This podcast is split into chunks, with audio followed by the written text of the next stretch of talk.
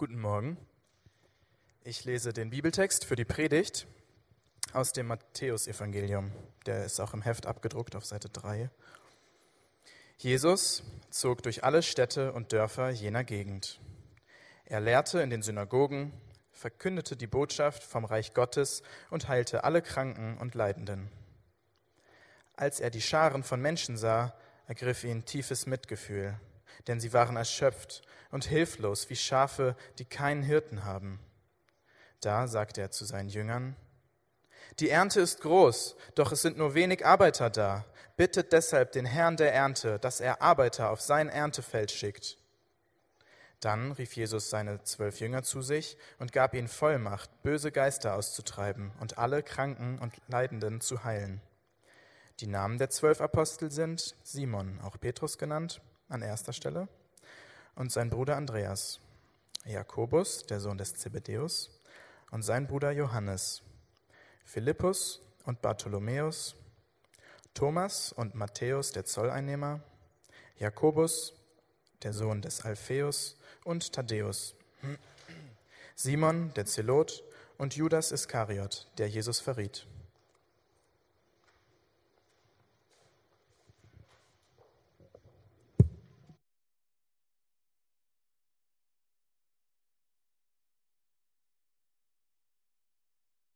Ich hatte am Anfang erwähnt, dass es ein besonderer Gottesdienst ist und wir auch äh, besonderen Besuch haben. Und einer dieser besonderen Gäste ist auch äh, Reinhard Spinke, Pastor und Vorstand der Freien Evangelischen Gemeinde in Norddeutschland und äh, auch mein Chef. Und Reinhard, du wirst heute uns äh, diesen Text auslegen und uns mit auf die Reise nehmen, ähm, berufen zu sein und gesendet zu sein. Und danach also erstmal herzlich willkommen, danke, dass du hier bist. Und danach werden wir eben, ja.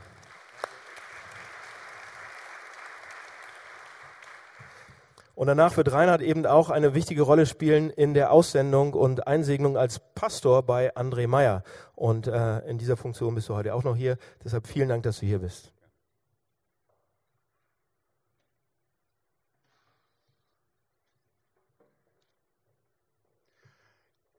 Ja, also ich freue mich mal wieder hier bei euch zu sein und ich habe Grüße mitgebracht. Also zum einen Grüße an die ganze Gemeinde, aber natürlich auch besonders jetzt an die beiden Ehepaare, um die es besonders geht. Das ist einmal Ehepaar Meier, auch Ehepaar Zander. Und ähm, Grüße mitgebracht heißt in diesem Fall von unserem Vorstand. Dazu gehören so drei Leute. In unserer Stiftung haben wir 40 Gemeinden rund und außerdem diakonisches Werk mit naja, Altenzentren und so weiter und so fort. Das ist das eine. Und zum anderen habe ich aber auch Grüße äh, mitgebracht von unserer großen Bundesgemeinschaft. Und das ist der Sascha Rützenhoff, den André besonders auch ganz gut kennt und da denken heute an diesem Tag, das möchte ich euch damit deutlich machen, schon viele Leute auch an diesen Gottesdienst, an das, was hier passiert. Und ich finde, das ist richtig schön, so miteinander verbunden zu sein. Und ich habe als Bibeltext, haben wir ja schon gehört, einen Abschnitt aus dem Matthäusevangelium mitgebracht. Und das Matthäusevangelium ist ein, äh, hat zwei Besonderheiten, die ich am Anfang be, äh, erwähnen möchte, bevor ich auf den Text näher eingehe. Zum einen ist das Matthäus-Evangelium das Evangelium, was ganz viele Zitate aus dem Alten Testament hat. Also da findet man jede Menge in der Weihnachtsgeschichte und auch sonst. Und diese Zitate aus dem Alten Testament haben im Grunde immer nur eine einzige Funktion.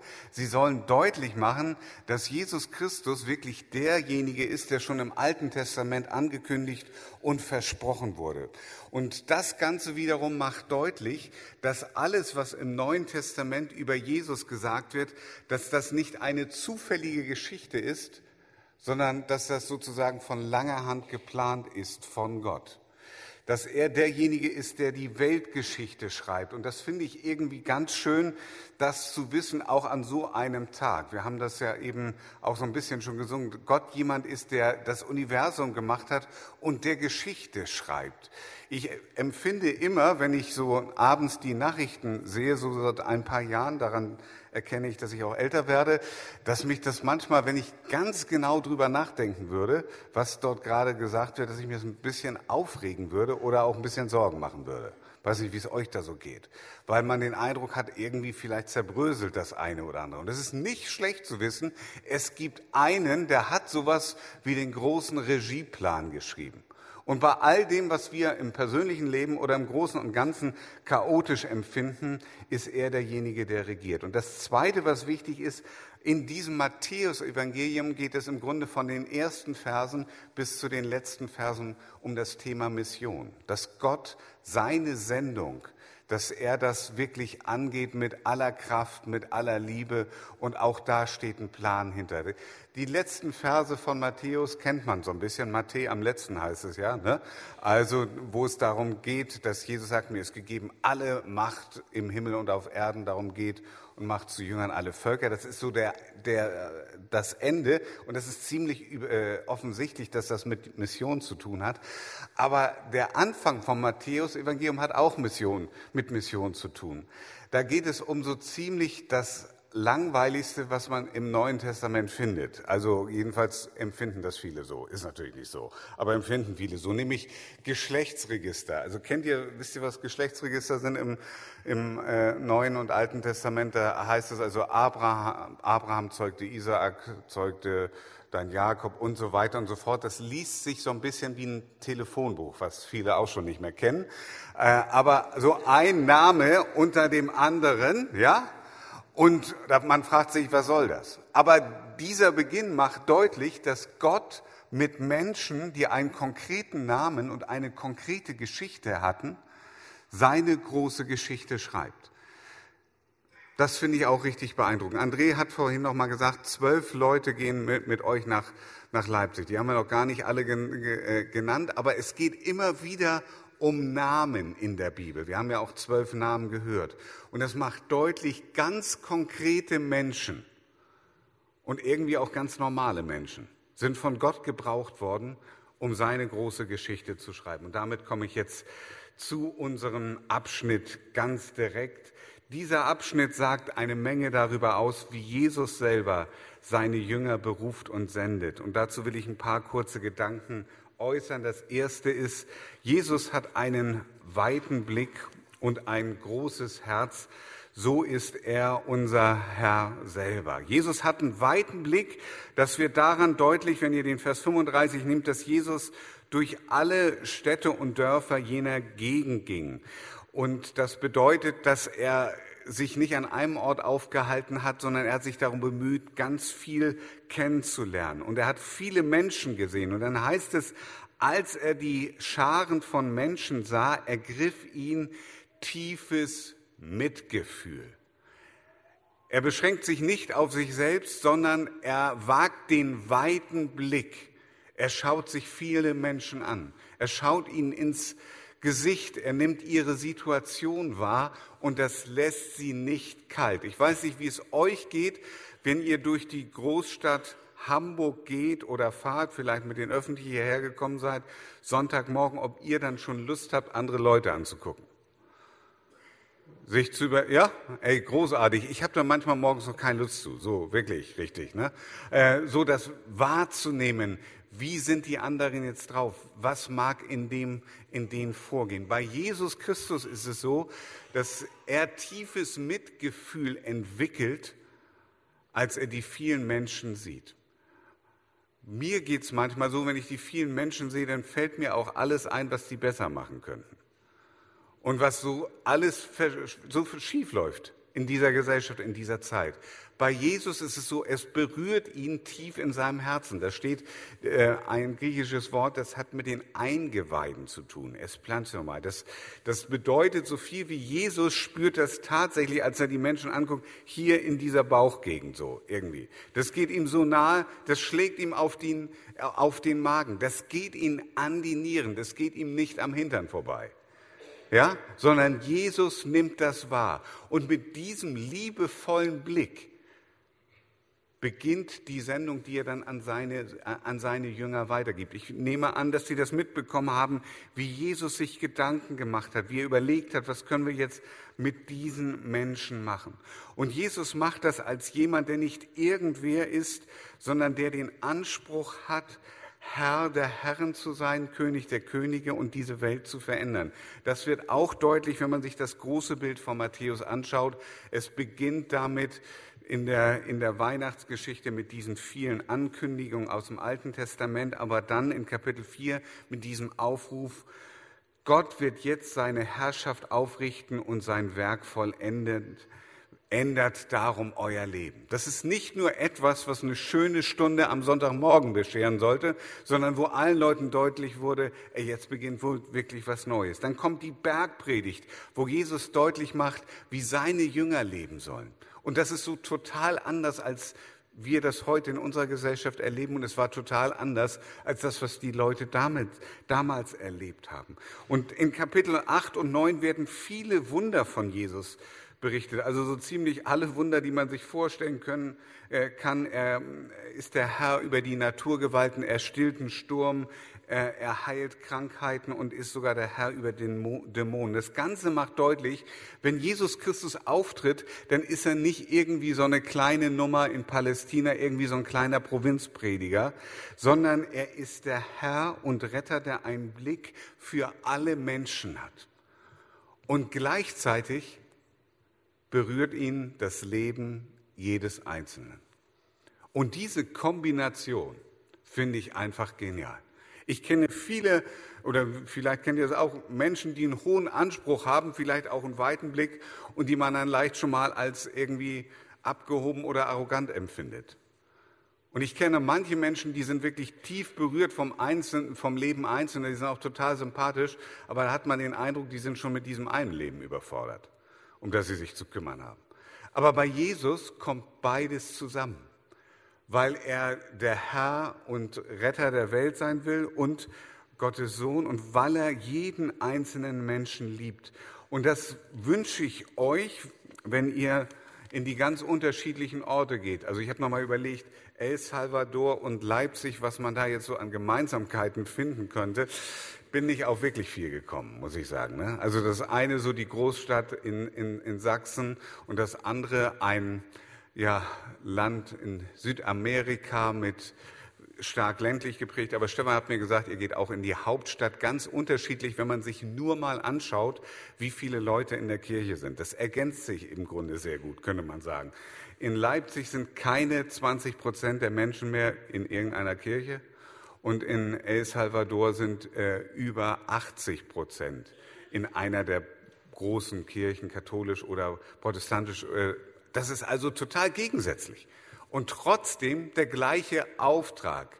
Menschen müssen diesen großen Jesus kennenlernen und dieses Schicksal von vielen Einzelnen, das soll uns wirklich berühren. Und Jesus hat das beides. Das Zweite, was Jesus hat, ist, er hat auch einen, ein großes Ziel und einen klaren Plan. Was mich begeistert an diesem Abschnitt, ist ja die simple äh, Aussage, die, die Jesus hier macht in Vers äh, 37, die Ernte ist groß.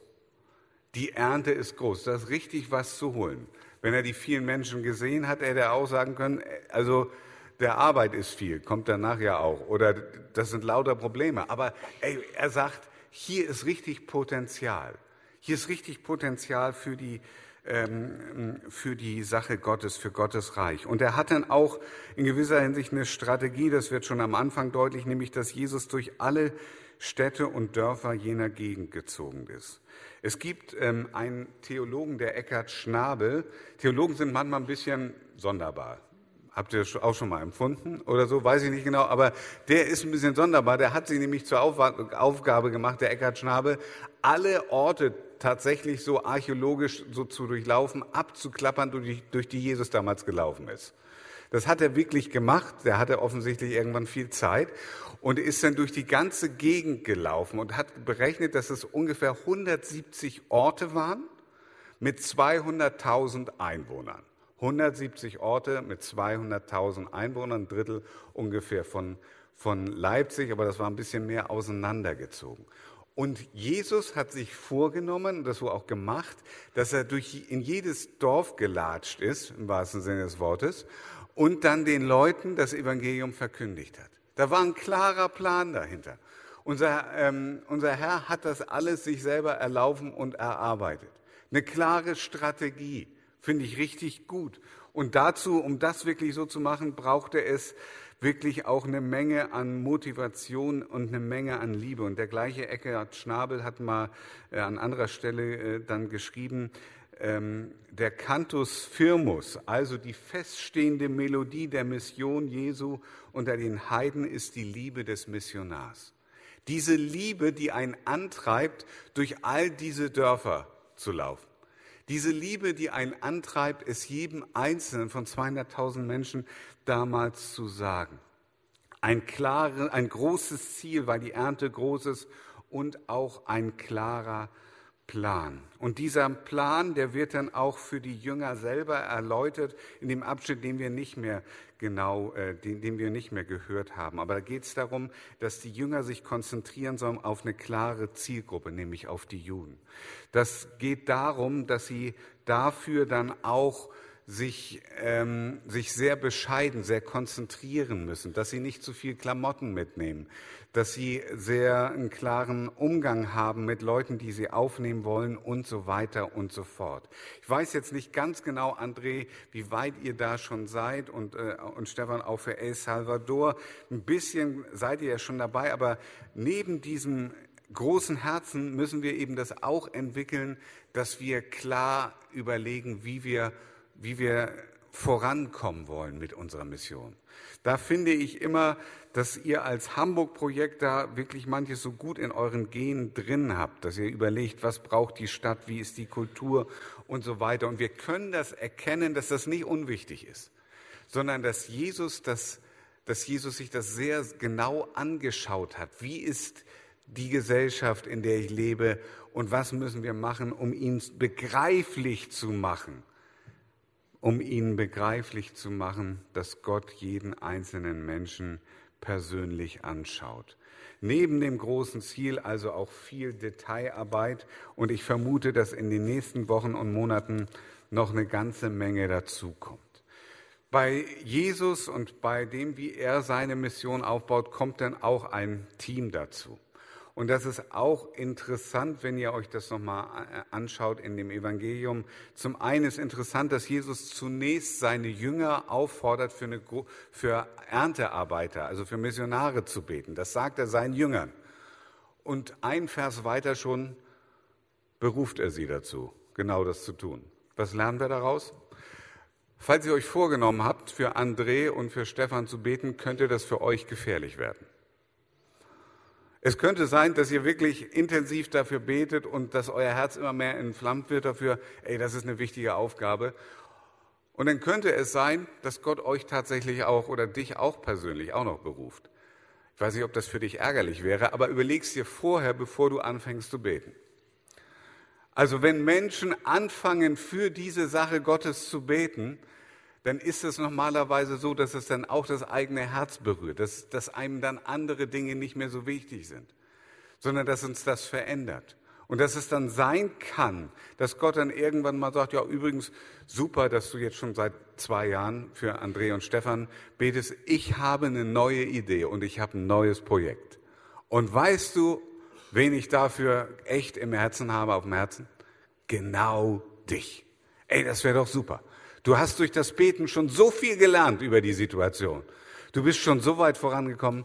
Jetzt bist du dran. Das ist genau das, was Jesus hier mit den Jüngern macht. Die Jünger waren, das hat mich am Anfang irgendwann mal irritiert, einige waren schon vorher berufen worden, nämlich in Kapitel 4 hatte Jesus sie schon berufen und dann laufen sie eine ganze Zeit lang mit Jesus mit, schauen ihm die ganze Zeit vermutlich in erster Linie zu, wie er lehrt, wie er redet, wie er mit den, äh, wie er auch Menschen heilt und wie er insgesamt unterwegs ist. Und dann habe ich irgendwie tatsächlich eine Zeit lang gedacht, das ist doch jetzt eigentlich eine Wiederholung, was hier stattfindet. Das heißt, Jesus berief diese zwölf und das hat er doch bei Pe äh, Petrus und äh, Andreas und so weiter schon getan. Nee, aber das ist gar keine Wiederholung sondern das ist eine neue Phase in ihrem Dienst. Am Anfang durften sie tatsächlich einfach mit Jesus mitlaufen. Einfach mal so gucken, ne? Wie macht er das? Macht er das gut? Macht er das nicht so gut? Macht er ja meistens gut. Also einfach mitlaufen. Aber ab diesem Kapitel hier, wo Jesus das so sagt, und dann Kapitel 10, gehen die Jünger selber los. Nun sind sie es, nicht Jesus, sondern sie selber verkündigen die Sache vom Reich Gottes. Sie selber heilen tatsächlich Menschen. Sie selber machen alle Dinge, die Jesus vorher gemacht hat. Sie sind nicht mehr in der Beobachterrolle, so ganz nah bei Jesus, sondern die Rollen sind hier getauscht. Nun machst du mal, sagt Jesus, und ich schaue dir zu. Und ich gebe dir dann auch noch ein gutes Feedback. Die Jünger kommen dann irgendwann wann, äh, tatsächlich zu Jesus zurück. Also, wer mit Jesus unterwegs ist, der wird im Team immer mehr sozusagen in die, äh, in die Mitmachrolle kommen. Der wird selber aktiv werden. Das andere, was auffällt bei dieser äh, Jüngerliste, das sind ja zwölf Namen, die sich ganz friedlich nacheinander lesen lassen. Diese zwölf Personen. Andrea hat mir übrigens gesagt, sie sind genau zwölf Personen in Leipzig, die jetzt loslegen. Wie er das gemacht hat, ob er da irgendwie geschummelt hat, weiß ich nicht. Ich glaube aber nicht, sondern ist ja ganz witzig, dass ihr auch zwölf Personen seid. Genau zwölf. Und wenn man das liest, dann denkt man ja, hört sich irgendwie verschieden an, aber wahrscheinlich irgendwie gut. Aber diese zwölf Leute, die waren sehr unterschiedlich, um es mal ganz vorsichtig zu sagen. Die waren sehr unterschiedlich. Da waren vom AfD-Wähler bis zur Linken politisch gesehen alle, alle Köpfe vertreten, alle Meinungen. Herzlichen Glückwunsch, wenn du mit denen zusammenarbeitest. Da waren Leute vertreten, die eher so cholerisch und aufbrausend waren. Die hatten schon eine Antwort, bevor du die Frage gestellt hast. Hallo Petrus, ne? Und andere wie Johannes, die so eher mystisch verklärt, Hauptsache ich bin nah am Herzen Jesu. Also so ganz unterschiedlich. Und da musst du mit denen irgendwie ein gemeinsames Tempo finden bei der Arbeit. Ey, das liest sich super, super nett, ne? Aber das war wirklich viel Arbeit. Und die meiste Arbeit, die Jesus hatte in den ganzen Evangelien, war immer wieder mit diesen zwölf Leuten klarzukommen. Bestimmt die Hälfte, mindestens mehr als die Hälfte seiner Energie ist daran, da reingeflossen, diese zwölf Menschen wirklich zu prägen und zu formen, damit die überhaupt einsatzbereit sind, wenn er von ihnen geht. Und bei einem hat es trotzdem nicht geklappt. Aber Jesus macht es immer im Team. Und deshalb finde ich auch diesen Sonntag so wichtig, wenn jetzt die einen nach El Salvador gehen und die anderen nach Leipzig, dann sollen die auch wissen, sie sind nicht alleine unterwegs, sondern sie sind Teil eines größeren Teams, Teil einer größeren Bewegung.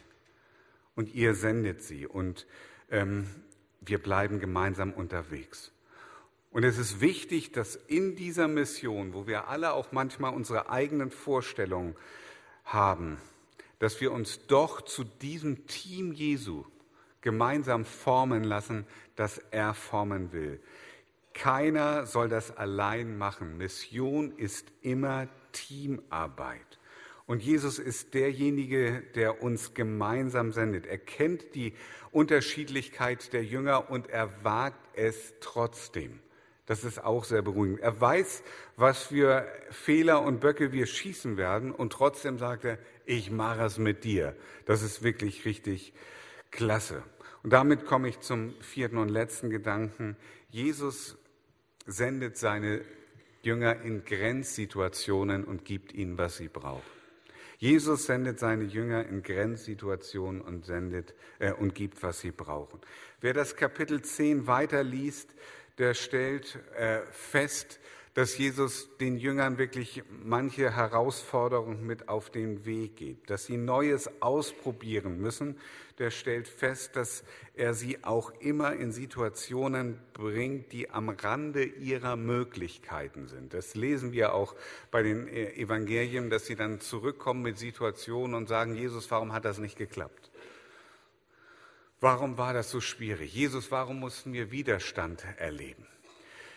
Ich habe eine Zeit lang gedacht, so in meinem Dienst, wenn ich mich, wenn ich mich Jesus wirklich ganz zur Verfügung stelle, dann wäre es doch irgendwie auch nett von Jesus, wenn er dafür sorgen würde, dass in der Mission, in seinem Auftrag, wenn da nicht so viele Schwierigkeiten auftauchen. Das wäre irgendwie nett, oder? Jesus, ich mache schon das, was du willst, dann könnte es doch auch ganz easy gehen. Das wäre doch irgendwie auch ein guter Deal, Jesus. Also ich finde das gut und mir geht es dann besser und dann bin ich auch motivierter und für deine Sache ist es doch dann auch besser, Jesus. Lass uns das mal so machen, du machst, also ich bin voll dabei und du machst alles so, wie ich es will. Das wäre doch wirklich richtig gut. Das Komische ist, ich habe es Jesus oft vorgeschlagen, er ist nie drauf eingegangen. Ich weiß auch nicht warum. Vielleicht hängt es damit zusammen, dass Jesus möchte, dass wir in der Mission, in die er uns sendet, die Menschen werden, von denen er denkt, dass, dass wir sie werden sollten. Vielleicht ist es so, dass man auch sagen könnte, die Mission selber kriegt Jesus zur Not auch ohne uns hin. Aber wir werden nur zu den Menschen, die er sich gedacht hat, wenn wir ihm folgen, dorthin, wo er uns haben will. Und dann dürfen wir auch große Dinge erleben. Große Dinge erleben, wo er unseren Charakter formt, unser Herz verändert, weil uns die Not von Menschen berührt. Wo er uns durch Menschen, die wir uns nicht ausgesucht haben, bereichert in einem Team, das wirklich gut ist. Und wo er uns auch versorgt mit all dem, was wir, was wir brauchen. Bei André musste ich, musste ich immer noch dran denken, der war ja Finanzbeamter, das, das stimmt doch, ne? Ey, wieso geht man aus dem Finanzamt raus? Kann mir das einer sagen, das ist ein bisschen langweilig vielleicht, aber ansonsten, ähm, wieso macht man das? Gibt so eine Sicherheit auf. Warum? Weil wir lernen müssen, lernen wollen, Jesus ganz zu vertrauen. Und es gibt keinen sicheren Weg, das zu lernen, Jesus zu vertrauen, auf, als sich auf seine Mission, auf seine Sendung einzulassen. Und das ist mein Wunsch auch für, für euch beide oder für alle, die daran beteiligt sind. Natürlich wünschen wir euch, dass ihr erleben dürft, dass Gott den Segen schenkt, um den ihr bittet, dass wirklich Menschen zum Glauben kommen. Deshalb macht ihr das, dass wirklich Gemeinde äh, äh, entsteht, dass Gemeinde wirklich wächst. Oftmals dauert das länger, als wir, als wir am Anfang gedacht haben. Aber vor allem wünschen wir euch, dass ihr wirklich mit Jesus so unterwegs seid, dass ihr immer mehr spürt, wie gut es ist, in seiner Nachfolge zu sein. Was für ein persönlicher Segen, was für ein Reichtum, dass ihr immer mehr zu den Menschen werdet, die Jesus dann, dann auch gebrauchen kann. Jesus ist der Herr, der uns sendet. Er hat die Jünger damals gesendet und er tut es auch noch heute.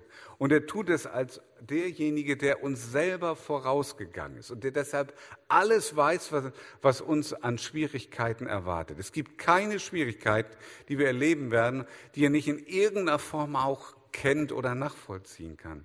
Und Jesus ist derjenige, der am Ende die Verantwortung auch trägt. Unsere Verantwortung ist nicht, ob die Mission ein Erfolg wird. Unsere Verantwortung ist, in der Mission treu zu bleiben, mit ihm unterwegs zu sein. Und den Job, dass es gesegnet wird, den muss Gott selber machen. Und das ist der Grund, weshalb das Matthäus auf Evangelium aufhört mit dieser großen Verheißung. Und siehe, ich bin bei euch alle Tage bis ans Ende der Welt. Das ist fast eine direkte Fortsetzung sozusagen unseres Bibelabschnitts hier. Ich bin mit euch in El Salvador und in Leipzig. Ich bin mit euch an den Tagen, wo Menschen richtig voll Freude zum Glauben kommen und alles gut läuft. Aber ich bin auch mit euch an den Tagen, wo ihr euch alle Fragen dieser Welt stellt. Und Jesus selbst wird seine Mission zum Erfolg bringen. Deshalb ist es eigentlich auch richtig gut, sage ich jetzt mal, mit in der Mission Jesu unterwegs zu sein. Im Leben wünschen wir uns alle am Ende an einem großen Happy End beteiligt zu sein. Und die Geschichte, die Jesus schreibt, ist eine Geschichte, die für alle zu einem Happy End wird, die ihm vertrauen und die deshalb auch für diese Welt zu einem guten Ziel kommt. Und es ist schön, dass ihr euch dafür zur Verfügung stellt und dass wir euch heute segnen dürfen. Lasst uns zusammen beten.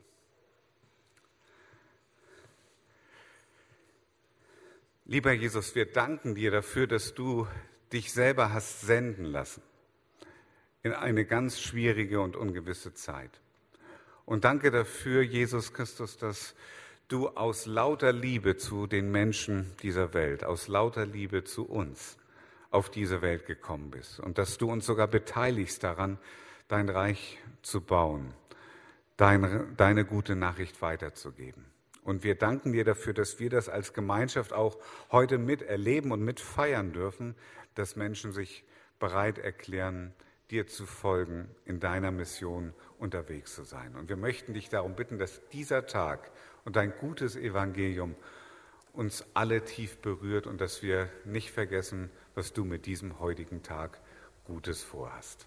Amen.